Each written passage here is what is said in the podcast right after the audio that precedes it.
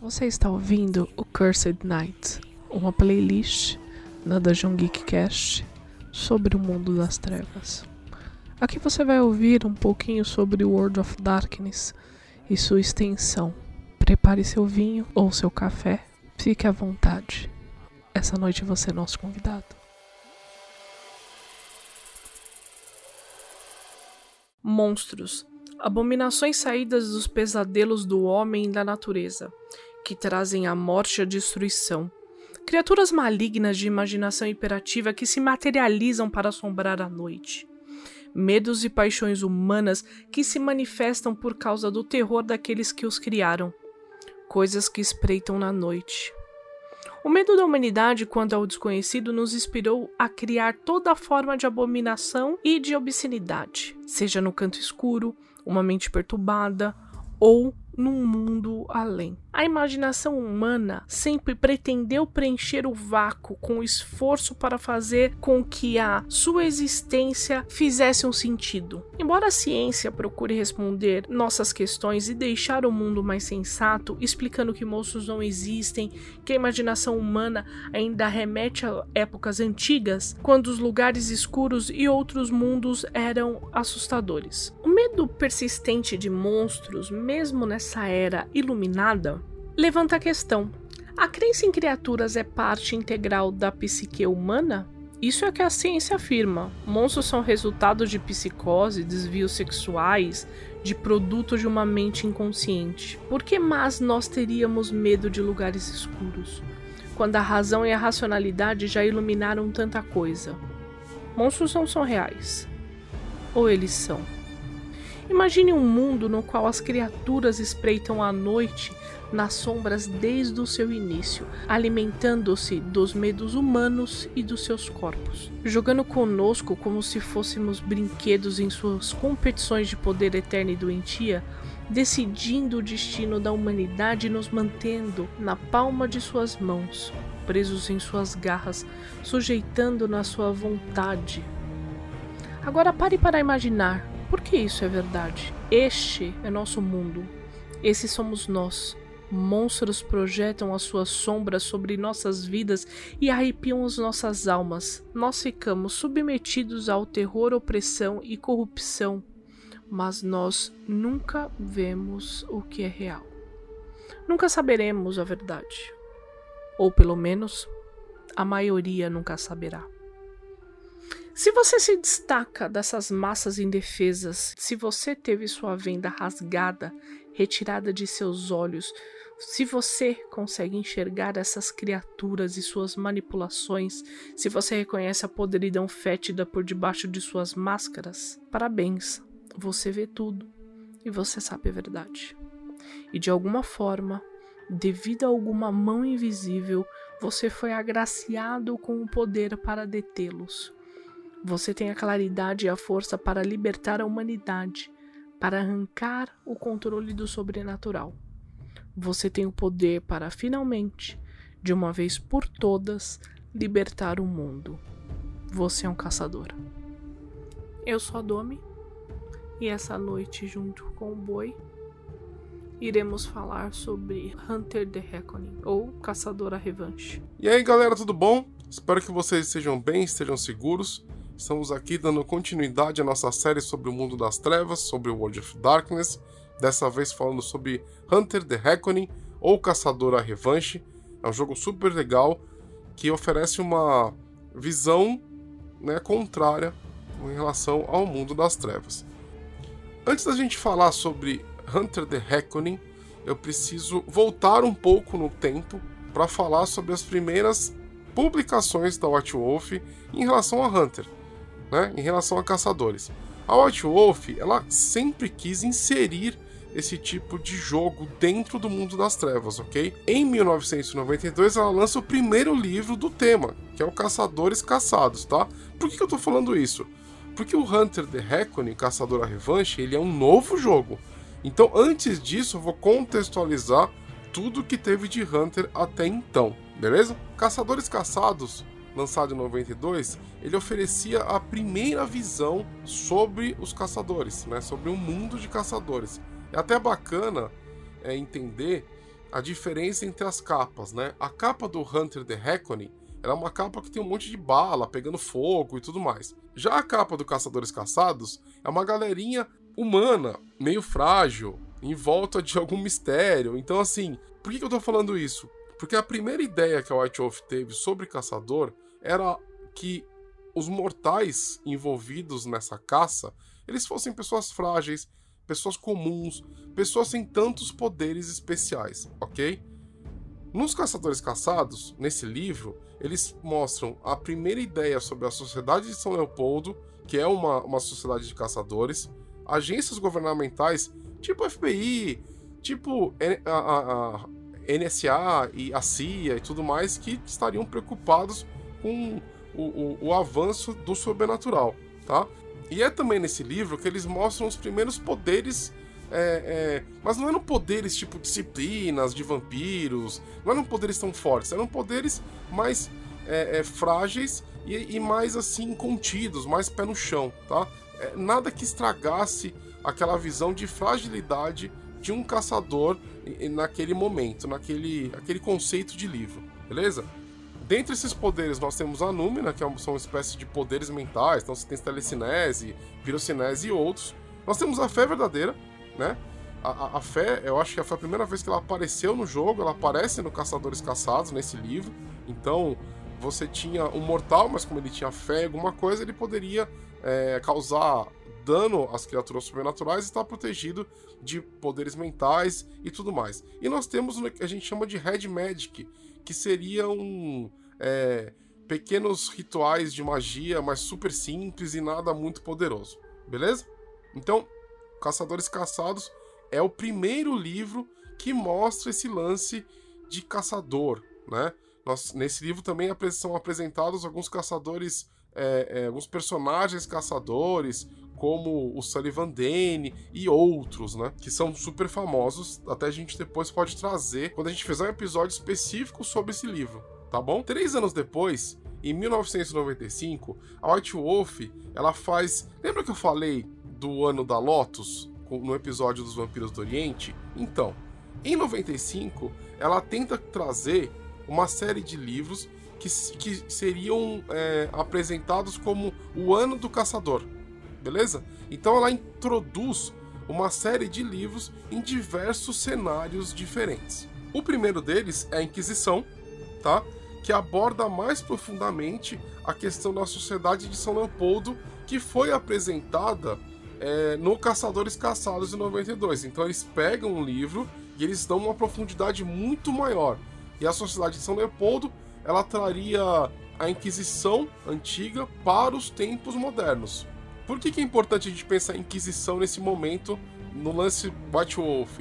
Porque na, na quinta edição do jogo, do Vampiro, a Inquisição voltou e volta com força total. Então é pra gente entender um pouco mais da história. Outro livro muito famoso e muito legal esse realmente eu gosto muito é o Project, Project Twilight, ou Projeto Crepúsculo, que mostra a, algumas agências governamentais americanas que estavam à frente desse projeto Crepúsculo, que é o quê? É um projeto para estudar e combater tanto lobisomens quanto vampiros, beleza? Esse é um livro super bacana porque tem aquela pegada muito arquivo X, fringe e tudo mais. Então você pode trazer esse sabor para sua mesa ou para sua campanha. Muito legal. Se você não conhece esse livro, dá uma procurada. Então, o projeto Crepúsculo é um projeto que está conectado com o cenário de vampiro e com o cenário de lobisomem, beleza? A Inquisição, ela tá muito mais ligada no vampiro, a Sociedade de São Leopoldo, mas também está em outras em outros cenários. É, ela também é, vai caçar outros tipos de criaturas também, mas é, é, bastante relacionada com o vampiro. Aí nós temos os The Halls of the Arcanum. O Arcano ele também é apresentado, essa sociedade secreta de estudiosos, ela também é apresentada no Caçadores Caçados pela primeira vez. E no The House of the Arcano ou os salões do Arcano, eles vão detalhar muito mais, assim como a Inquisição detalha a Sociedade de São Leopoldo, o The House of Arcanum vai, vão detalhar essa sociedade secreta, que são estudiosos, é muito parecido com a Talamasca da Annie Rice, tá? E, e eles estão inseridos é, no cenário de mago. Tá? Só para vocês entenderem que eles vão. É, basicamente, eles lançam um livro inserido em, ca em, cada livro inserido em um dos cenários diferentes, tá? Então a gente já passou pro lobisomem, pro vampiro e agora pro mago, né? Com The House of Arcano. Continuando o ano do, do caçador, The Year of the Hunter, eles lançam The Quick and the Dead, ou o rápido e o morto, mas eu acho que nesse caso a tradução seria os, os que vivem pouco, alguma coisa assim, tá? Que é o quê? Que estaria inserido no cenário de Wraith, a, da aparição, o esquecimento, e é como o mundo dos vivos afeta as Shadowlands. Nós já falamos sobre a aparição, tá? Temos um episódio especial sobre isso. Se você não escutou, nós já falamos sobre Wraith em outro episódio. Então dá uma escutada, volta na playlist, na série de Mundo das Trevas e dá uma escutada, que a gente vai falar sobre o que, são as Shadowlands e tudo mais. Beleza? Então, o The Quick and the Dead é um livro que fala sobre a interação do mundo dos vivos no mundo dos mortos. Então, vai falar sobre parapsicologia, vai falar sobre esse é, médiums, esse tipo de pessoas que também são caçadoras, entre aspas, tá bom? Aí nós temos o The Autumn People, é, ou O Povo do Outono, que é, que é um livro inserido totalmente no cenário de Changeling, o Sonhar. Nós também temos episódios sobre esse cenário. Você dá uma volta para procurar na playlist, tá? Que são quem são os. Quem é o povo do outono? O povo do outono são, as, são os agentes da descrença, aquele lance de. Ah, eu não acredito em fadas, portanto elas não existem. São os piores inimigos das fadas. Então, é, é, também são caçadores, entre muitas aspas aí. Para complementar o ano do, do, do, do, caçador, existem mais, mais alguns livros, mas eles não foram lançados em 95, que foi o ano do caçador, The Year of the Hunter. Mas eu vou falar um aqui que merece menção honrosa, que foi lançado em 98, que eu falei no episódio passado de Vampiros do Oriente, que é o Demon Hunter X, tá? Demon Hunter X, eles são caçadores do Oriente, do sobrenatural oriental, beleza? Então eles, é, esse livro é lançado em 98, junto com o lance do ano da Lotus, beleza? Então só para vocês terem uma ideia. Então assim, a White Wolf, ela sempre quis inserir no cenário do mundo das trevas os caçadores. E eles lançaram é, é, fragmentos desses cenários, beleza? Só que em 99 eles resolvem é, criar o Year of the Reckoning, ou o, o Ano da Vingança, né? Que seria o ano que eles vão lançar um jogo novo de caçador. Então eles vão lançar um jogo novo de caçador, um tipo de caçador diferente e uma linha exclusiva de caçadores. Então eles vão criar uma, uma linha editorial só de caçadores inseridos no mundo das trevas, beleza? Ah, mas e os outros livros, eles deixaram de existir? Não, eles continuam existindo, mas o Hunter the Reckoning, ele se torna uma linha específica, com caçadores especiais, tá? Eu costumo dizer que enquanto é, os outros fragmentos de caçadores, eles são é, criaturas até um pouco mais frágeis, tirando o Demon Hunter X e alguns outros, é, o Hunter the Reckoning ele traz um caçador que é até mais robusto, mais completo. Ele tem realmente poderes como disciplinas, ele tem. É, como é que eu vou dizer? Ele tem mais armas contra o mundo sobrenatural. Tem um fato interessante sobre o Hunter the Reckoning, que é o seguinte: essas. Nós chamamos de caçadora revanche, mas isso é uma tradução livre, beleza? Por quê? Porque a Devir, ela prometeu, para quem não sabe, a Devir foi a, uma das primeiras, acho que foi a primeira editora de RPG do Brasil. Eu ainda quero fazer um episódio sobre a Devir, sobre a história do RPG, como que chegou aqui e tudo mais. Mas a Devir, durante muitos anos, ela foi a única empresa que trouxe RPG no Brasil. E é, é, existe uma fase que ela desistiu do RPG, que ela desencanou de lançar RPG e passou a. Enfim, a lançar outras coisas, focar a empresa em os lançamentos de outros tipos de produto. Só que, se eu não me engano, em 2006, eles prometeram lançar o Caçador a Revanche, eles fizeram uma baita propaganda, anunciaram o negócio e desistiram do projeto. Então, o Hunter the Reckoning saiu em inglês em, em, em 1999 e em 2006 ele ia ser traduzido. Deve ter sido traduzido, deixaram na gaveta e foda-se beleza? Mas é, a Devir prometeu e não lançou, tá? Foi aquela fase deles que eles, só fazendo uma parte aqui para vocês, é a fase da Devir que ela desiste do RPG porque acha que não dá dinheiro, ok? É, isso proporcionou para o Brasil a, o advento né, do, do, do, financiamento coletivo, onde, na verdade, sim, na minha concepção, é, a Devir ter desistido do RPG proporcionou com que existissem hoje um monte de editoras que surgiram disso, né? Então, você tinha um monte de fãs, né, um monte de jogadores de RPG, que muitos hoje têm editoras, que de repente não tinham mais RPG no Brasil. Então, essas pessoas se viraram e usaram o financiamento coletivo para que o RPG não morresse no nosso Brasil. Beleza? Então, assim, é uma parte importante porque para entender que em determinado momento a editora, por motivos que eu não sei, que eu vou fazer essa pesquisa ainda, ela desistiu.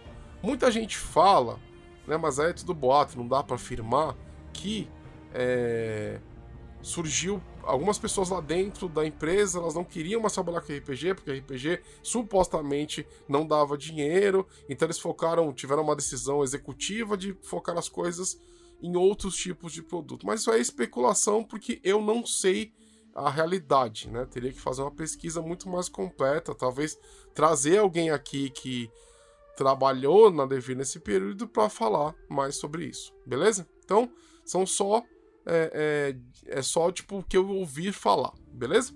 Mas o importante é vocês, vocês entenderem que a internet, né, é uma benção. Então, alguém traduziu Hunter the Reckoning, chamou de Caçador a Revanche, e o livro está à disposição em algum canto aí, tá? Só para vocês entenderem que todos esses termos em português nós estamos tirando dessa tradução livre, beleza? Mas o que é Hunter the Reckoning? O que é Caçadores a Revanche? Então, uma coisa que você tem que entender é assim. Então, por muito tempo, a humanidade é, viveu nesse mundo das trevas, né? Esse mundo das trevas sempre esteve infestado de criaturas terríveis, sobrenaturais, lobos gigantes, vampiros manipuladores se alimentando de sangue, controlando o governo, seres malignos do caceta 4. E, em um determinado momento, isso tinha que parar. Isso tinha que mudar de alguma forma, ok?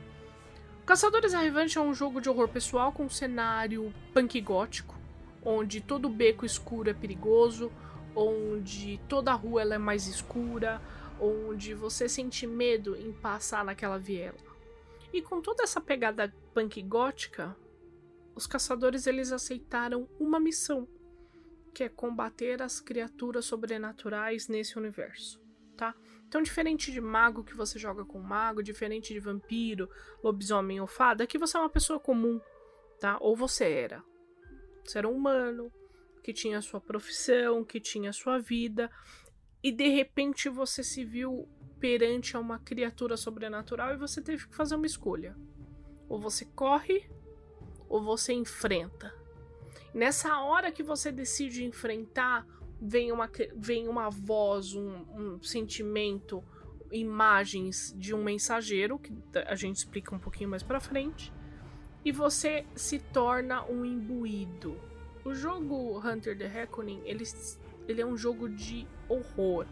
Ele é um jogo de loucura, é um jogo de. e é um jogo de esperança também, tá? Onde você vive em um mundo repleto de criaturas sobrenaturais e você tem que fazer alguma coisa. Ah, e uma coisa muito importante. Caçadores à Revanche não é um jogo apenas de você estourar miolos de zumbi, tá? É, se você tiver jogadores imaturos, normalmente vai para essa linha. Só que é um, é um jogo muito além disso, é um jogo de esperança. É um jogo que você e seus amigos vão ter a esperança de salvar o mundo, salvar o seu bairro, salvar a sua cidade, até o seu país dessas criaturas. Tá? Para você que já jogou mago, para você que já jogou vampiro ou lobisomem, você sabe do que essas criaturas são capazes. Os vampiros eles vivem a eternidade deles numa jirá incontrolável, que o poder é maior do que tudo. E diferente dos outros jogos de Hunter, no Hunter, no, na, no Caçador a Revanche, você é imbuído, né? Você escuta uma mensagem, você recebe uma mensagem, né? Um dever, uma algo que te diz que você deve lutar contra. Eu costumo dizer que o Hunter the Reckoning, que esse tipo de caçador, ele é muito mais um, um até um, um cruzado, né? Um, alguém que recebeu uma missão divina para a destruição do sobrenatural, entendeu? É outra pegada. Existe uma influência externa. Eles sentem essa mensagem, esse dever, essa, esse chamado à batalha. É sobre esse mensageiro em si, nós não sabemos ao certo o que é. Ninguém sabe. Alguns hunters acham que são anjos, alguns hunters acham que é a própria vontade de Deus, e alguns hunters acham que são alienígenas. Outros já não querem nem saber. Eles estão pre preocupados com o seu futuro, eles não querem saber da onde vem essa iluminação. Só que esses mensageiros, eles controlam boa parte dos sentimentos, boa parte das ações desses hunters ok? A coisa que, que mais a gente precisa conversar nesse momento é sobre essa imbuição ou essa inspiração, tá? Quando você está diante de uma criatura sobrenatural, quando é o seu primeiro contato com essa criatura sobrenatural, você recebe sons, você recebe imagens, coisas te guiando, tipo, vai para a esquerda, vai para a direita, a morte não é agora, o caramba 4. É nesse momento que você toma a decisão, de correr ou não. E você resolve enfrentar, então você se torna um imbuído, certo? Quando você se torna um imbuído, você recebe algumas coisas. Na minha concepção, é, é a palavra de Deus. Ou de Deus, de Gaia, enfim. Por que, que eu acho isso? Porque até então no cenário, nós nunca tivemos a presença de anjos, né? Nós temos é Caim que foi amaldiçoado por Deus. Nós temos é, o Demônio A Queda, que é um jogo que nós vamos falar ainda, que foi lançado também. Nós temos Lilith, que é um demônio. Nós temos demônios que são ligados com clãs de vampiros e com outras criaturas. Então, na minha concepção, falta anjos nessa equação que é o mundo das trevas.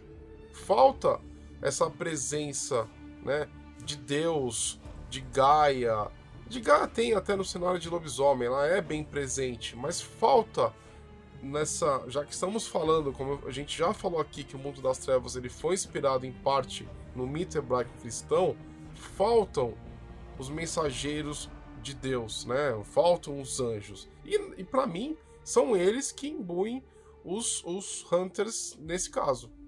E depois que acontece essa imbuição ou essa inspiração, você ganha uma coisa chamada convi convicção. Convicção é a energia recebida no momento dessa sua inspiração, tá? Essa energia permite que o mortal resista ao terror do sobrenatural causado por aquilo. Normalmente, quando um ser humano ele vê um lobisomem sendo transformado, ele fica em delírio, que é um medo antigo do lá da, dos tempos. Isso a gente falou em lobisomem, eu não vou explicar muito para você ir lá assistir. Falamos em lobisomem, tá bom? Então corre lá. Essa convicção vai permitir que você encare esse seu medo de frente. Essa convicção vai fazer com que você não fuja, que você encare de frente, que você olhe um, um, um lobisomem frente a frente, que você olhe um vampiro frente a frente. E essa convicção também, ela faz com que os caçadores tem, que os poderes de um caçador funcionam é muito semelhante em alguns aspectos com o despertar de um mago, com a, a, o rompimento da crisálida do Changeling. É aquele momento em que você é, é, se separa do mortal convencional. É aquele momento em que você se separa, em que você enxerga a realidade como ela verdadeiramente é. Só que no caso do Hunter, ele tá lá para caçar. Ele tem uma missão. Inclusive no livro tá escrito assim: herdar, herde a terra, a terra é de vocês entendeu? São partes dessas. Dessa, essa inspiração vem disso. Aquela coisa, você tá andando por uma, por uma rua à noite, de repente você sente aquele cheiro de podre que só você tá sentindo. Você olha para alguém que tá vindo, na verdade é um vampiro. Você sabe que, que é um vampiro vindo na sua direção. Esse, esse é o momento de inspiração. Bom, vamos falar um pouquinho sobre as virtudes e o credo. Quando ocorre essa inspiração, eu vou chamar de inspiração porque imbuição eu, eu acho feio, tá? Como nós não temos uma tradução oficial, nós temos esses dois termos nas traduções livres, vou me dar ao direito de chamar como eu quiser.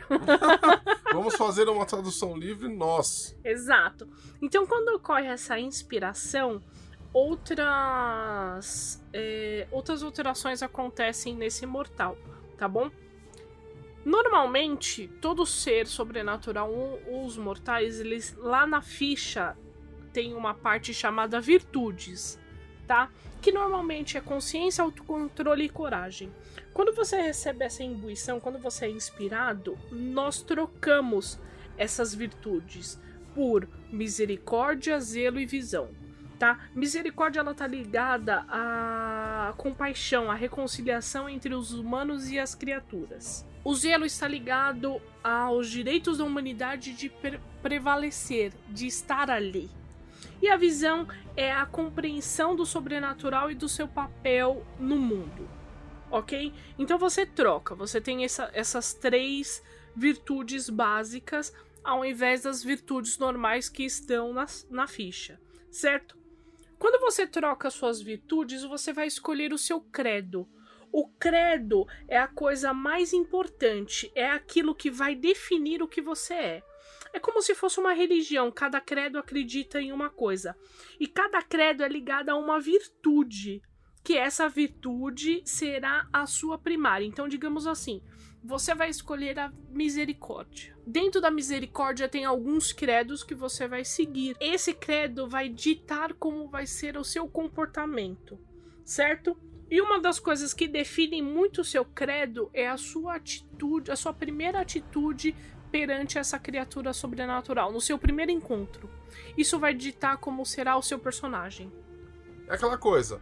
Se sua primeira reação é atacar a criatura, você vai ter um credo diferente. Se a primeira reação é proteger alguém de um ataque, é outro. Se você se esconde, tudo naquele momento, a atitude que você tiver naquele momento é e vai, vai nortear o seu personagem. O que é muito louco, né?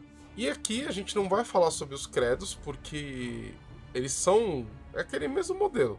Eles são os clãs, eles são as tribos, enfim. Nós pretendemos trazer isso para vocês de forma mais especial. Mas tem credo chamado defensor, tem credo juízes. chamado juízes, tem credo chamado os vingadores, enfim, tem de tudo, de todos os tipos de atitude perante o sobrenatural, beleza? Uma das mecânicas mais importantes num jogo de Hunter é a conhecida HunterNet. O que seria essa HunterNet? Hoje, com, a internet, e mesmo naquela, naquele tempo, as pessoas tinham dúvida de alguma coisa, elas procuravam no Google. Então, nossa, eu vi um ser peludo, que isso? Então, se imagine, você acaba de ser imbuído, você acaba de ser inspirado, você vai começar a pesquisar essas criaturas na internet. Aí vem o surgimento da HunterNet, que, por falta de uma organização, por falta de é, uma instituição, os Hunters eles, eles criaram essa HunterNet para manter informações do sobrenatural. E os mensageiros eles utilizam a, a internet também para guiar os seus caçadores.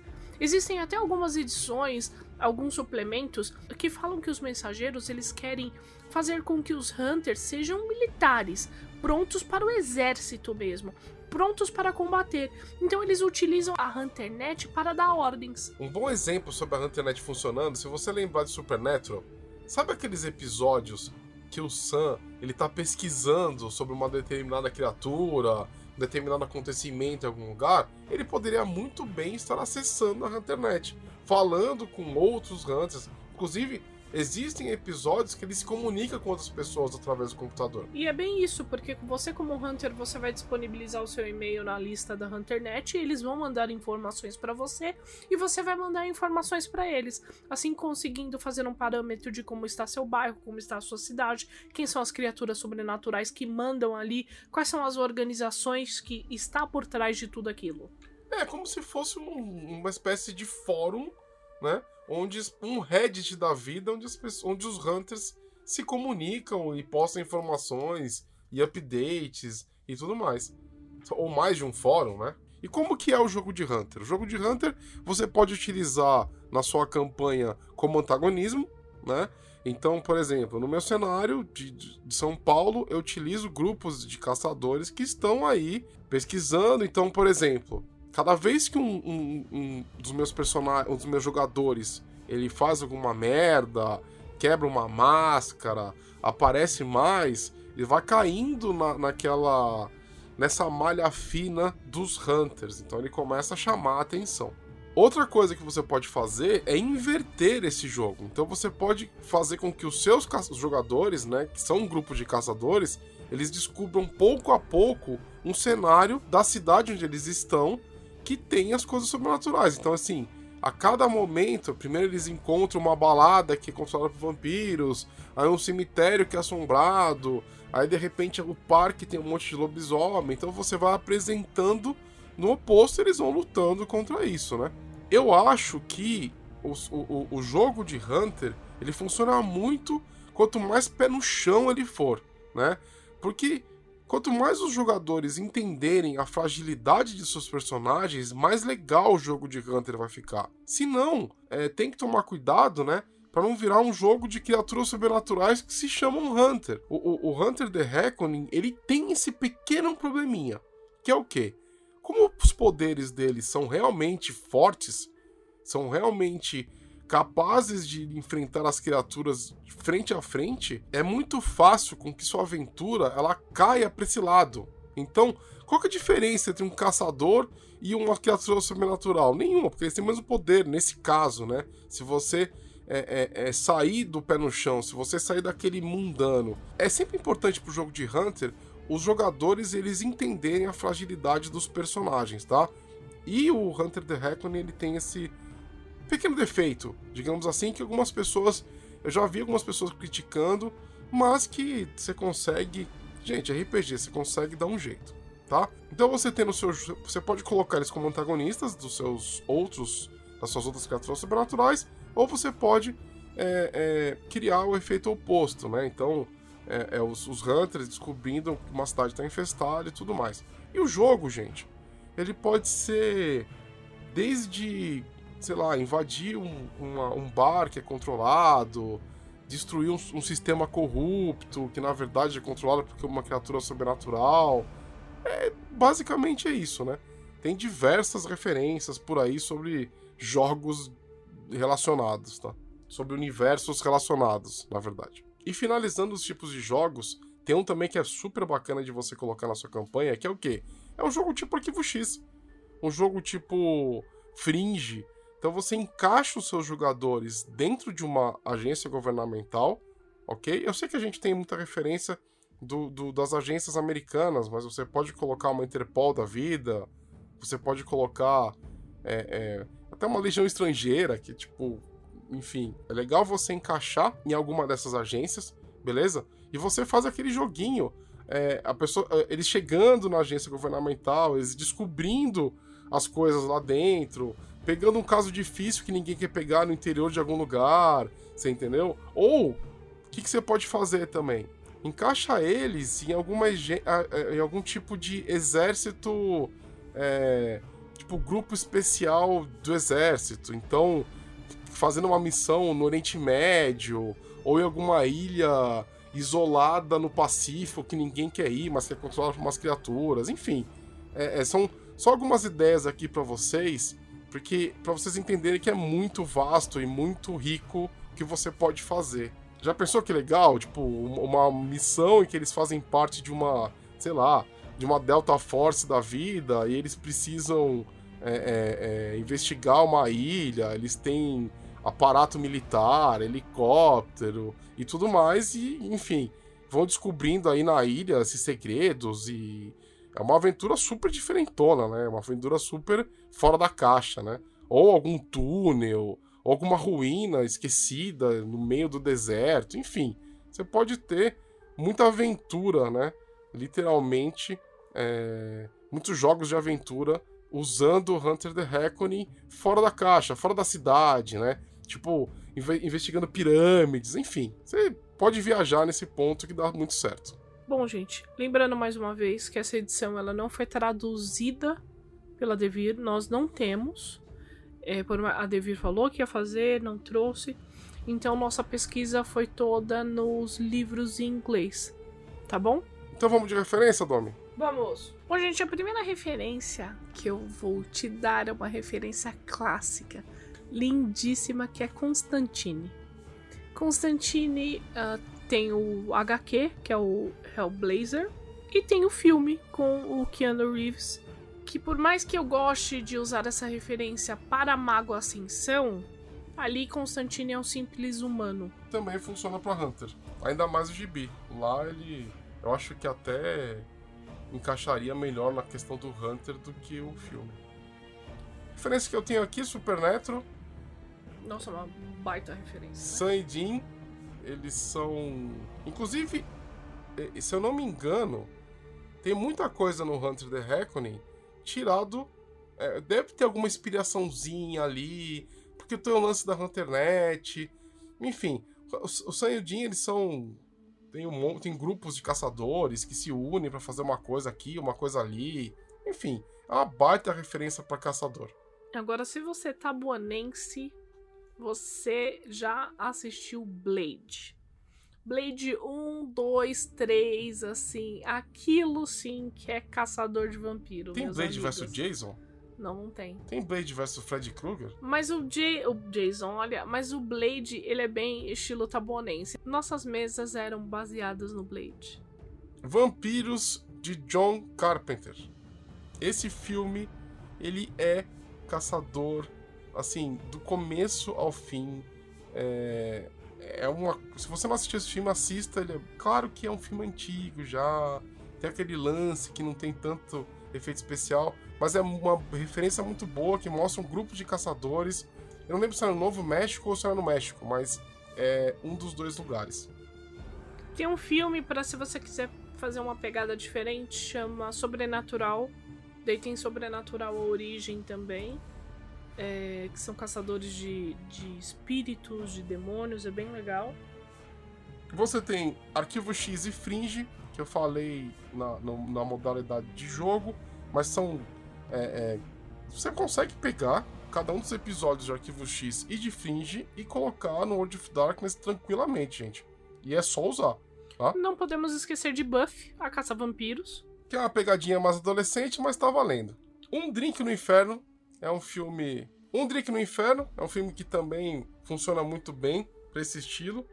Claro que ele deve ser filtrado em diversos pontos, mas dá para você utilizar. Você pode assistir, se você for fã de anime, dois animes, que é o Vampire Hunter D e Inuyasha. Aqui seguem mais duas referências, mas essas vocês vão ter que dar uma é, filtradinha, uma modificada. A primeira é Blade Runner, que ele é um caçador de androides, então aí você teria que colocar... É, Inclusive tem Android na tecnocracia, então você pode fazer um caçador de androides da tecnocracia funciona, ok? A outra referência que vocês vão ter que dar uma modificada é A Noite dos Mortos-Vivos ou qualquer outro filme de morto-vivo, né? Por quê? É só você pegar e, e, falar que o ataque zumbi está acontecendo numa cidade, não no mundo todo. Ou já coloca o negócio no apocalipse e dane-se. Mas, boi, tem zumbi no cenário? Tem, você tem rituais de necromantes que levantam zumbis. É, Giovanni levanta zumbi, que é um clã de vampiro. Você tem outros clãs, você tem magos que conseguem fazer isso. Você tem um livro especificamente que é de Wraith, né? De aparição, que especificamente fala de pessoas que voltam dos são é, é, cadáveres ambulantes. Então o que acontece? Ao invés de você fazer. Ah, qualquer filme de zumbi serve, na verdade, mas ao invés de você fazer um apocalipse global, você pode fazer um ataque desse tipo numa cidade do interior que você está protegendo. Ou, se você quiser chutar o, o, o, pau da barraca, já faz no mundo inteiro, aí você está levando o seu mundo das trevas pro apocalipse. Funciona até muito bem para um one shot. Aconteceu um evento terrível, é, sei lá, ligar que Deus transformou tudo em zumbi. Você consegue fazer isso no mundo das trevas. Claro que, que assim, é, é preciso né, é, é, relacionar com as coisas que existem no mundo das trevas. Mas sim, existem zumbis. E a última referência da noite é Van Helsing. O filme e a série é uma boa pedida aí para caçadores de monstros. E com essa última referência, vamos nos despedindo. Marco Antônio Loureiro, considerações finais. Gente, é sempre um prazer inenarrável estar aqui com vocês. A gente já, nós já estamos chegando no, nos finalmente desse episódio. É, essa série de Mundo das Trevas é muito legal. Nós estamos visitando locais que nós amamos, que são esses cenários todos que existem no World of Darkness. Espero que vocês estejam gostando. Se você está gostando do nosso podcast, compartilha, ajuda a gente a fazer esse projeto dar certo. Manda para sua amiga, manda para seu amigo, manda para todo mundo, para a gente conseguir é, trazer mais coisa para vocês. Quanto mais pessoas escutarem, mais nós vamos trazer novos projetos, trazer novos quadros. Nós temos diversas ideias para quadros que vão ficar muito legais aqui, beleza? Para quem não me conhece, eu sou autor. Estou com um livro na Amazon chamado O Devorador de Estrelas. Seria uma honra ter você como minha leitora ou como meu leitor. Eu não sei em que momento que você está escutando esse episódio, mas me segue no Instagram, arroba autor Loureiro, que é lá eu vou postando novidades e coisas que vão sair. Eu gosto muito de world building. Esse ano 2020 eu estou escrevendo algumas aventuras que eu vou lançar em breve. Então, segue, me segue para você acompanhar meu trabalho, beleza? Então, fiquem com Deus. Para você que ouviu esse podcast até agora, muito obrigado. Espero que você esteja gostando da nossa playlist. Não se esqueça. Se você tiver alguma pergunta, pode deixar aí nos comentários das nossas redes sociais que nós iremos responder. Todo segundo sábado do mês temos Dungeon Geek, então venha jogar conosco. É, e não se esqueça também, arroba Dungeon Geek 21. Isso no Facebook, no Instagram, no site, no Tinder, no Grindr, no cemitério mais próximo da sua casa. Então prepare suas armas, pegue seu kit aventureiro para caçar zumbis e nos vemos no próximo episódio. Até mais. Beijo!